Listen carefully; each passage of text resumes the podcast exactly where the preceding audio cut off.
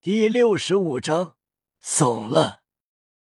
来到食堂后，伙食依旧很不错。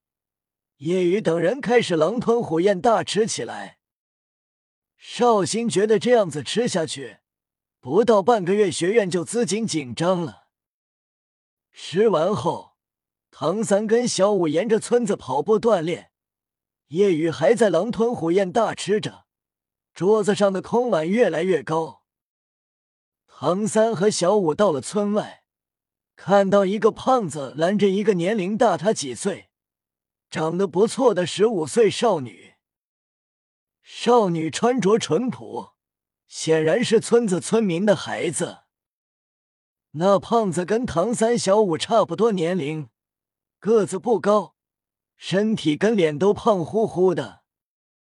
少女有几分畏惧，看着胖子：“你不要再找我了。”翠花，我是真心喜欢你，你不要跟我分手行吗？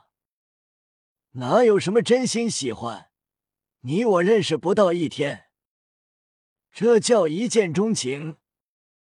少女想开骂，但不敢，太无耻了。那你为什么不对村子的如花一见钟情？你就是见我长得好看。少女的话让胖子一怔，回想起村口的如花，顿时不禁打了个寒战，一阵恶寒。我走了，你以后不要来打扰我。你可以去找村口的如花，我看他对你有意思。少女说完便要走，胖子一个晃动拦在少女身前，便要拥抱少女。少女吓得退后，哀求道：“你就放过我吧！”看到这一幕，小五很是气愤，跟我们一样的年龄，大白天就敢这样做。唐三也看不过去，喝道：“住手！”胖子瞥了眼唐三，沉声道：“一边去，不要多管闲事。”唐三皱眉道。闲事，你光天化日之下做这种事，我自然要管。胖子冷哼：“你算什么东西，也敢管老子的事情？”闻言，唐三面色顿时一沉，冷声道：“你是谁老子？”胖子脸一扬：“谁管闲事？我就是谁老子。你如果要管。”那我就是你老子！唐三顿时怒了，脚踏鬼影迷踪，快速靠近，一脚踢出。胖子也不简单，竟然能反应过来，双手格挡在身前。唐三倒是一惊，难怪大白天敢做这种事，原来自身有些本事，一脚踢出。但胖子纹丝不动，身上魂力波动，一声闷响，两人纷纷后退三步。胖子冷哼：“原来你也是魂师，难怪敢管我的事情。但我的实力比你要强。”胖子释放武魂，凤凰附体。唐三一惊：“凤凰！”当胖子武魂浮现，唐三金融散去，小五忍不住笑出了声。这是凤凰，我看是土鸡才对。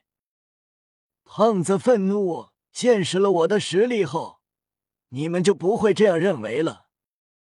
两个黄色魂环升起，让唐三和小五惊诧，发现这里的孩子怎么都是天才。两个百年的魂环，在诺丁终极学院的时候都难遇到，这里遇到的戴沐白、奥斯卡、朱竹清、宁荣荣都是最佳魂环配置。短暂惊讶后，唐三也不惧。战斗开始，先是唐三与胖子僵持不下，小五出手后，胖子很快不敌。被使用第一魂技妖功的小五一记爆摔，胖子摔得有些晕，极为气愤，准备全力以赴。就在这时，夜雨来了。小五开心，宇哥，发生什么事了？夜雨看了眼一旁紧张的少女，然后视线看向胖子，知道是马红俊，便明白了。于哥，这胖子大白天要强行对那少女动手，我跟三哥看不下去，就要教训他。胖子丝毫不惧，哼，又来一个多管闲事的吗？谁多管闲事，我就是谁老子，那么我也是你。骤然，马红俊面色一惊，心里忽然涌现不安，最后“老子”两个字戛然而止。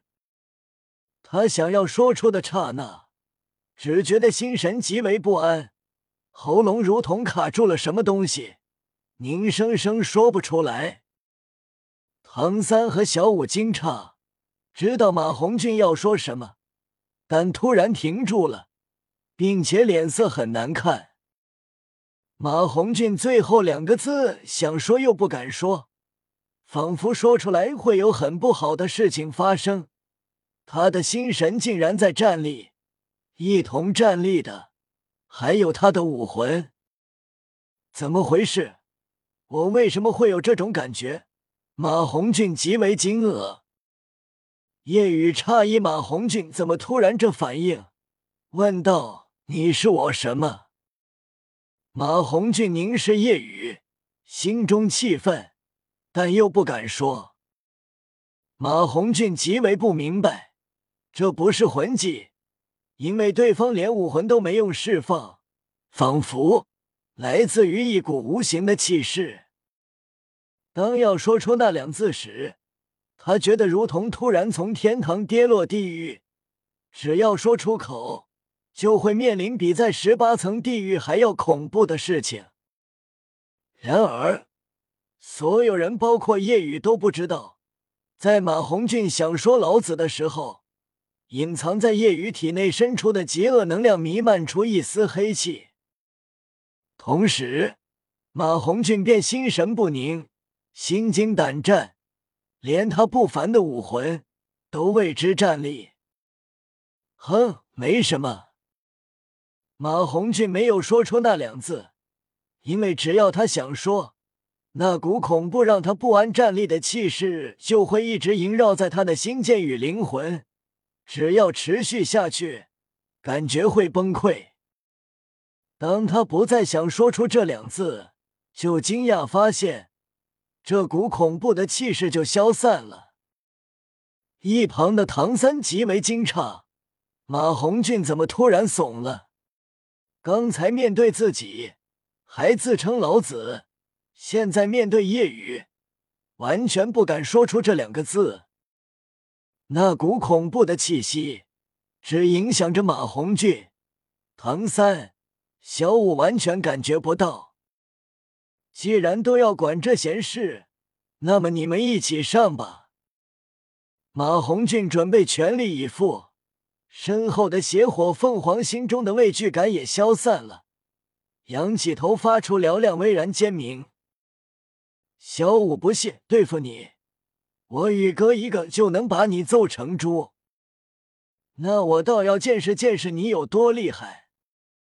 马红俊自认为自己在同龄人中实力很强了，很少出现能跟自己抗衡的。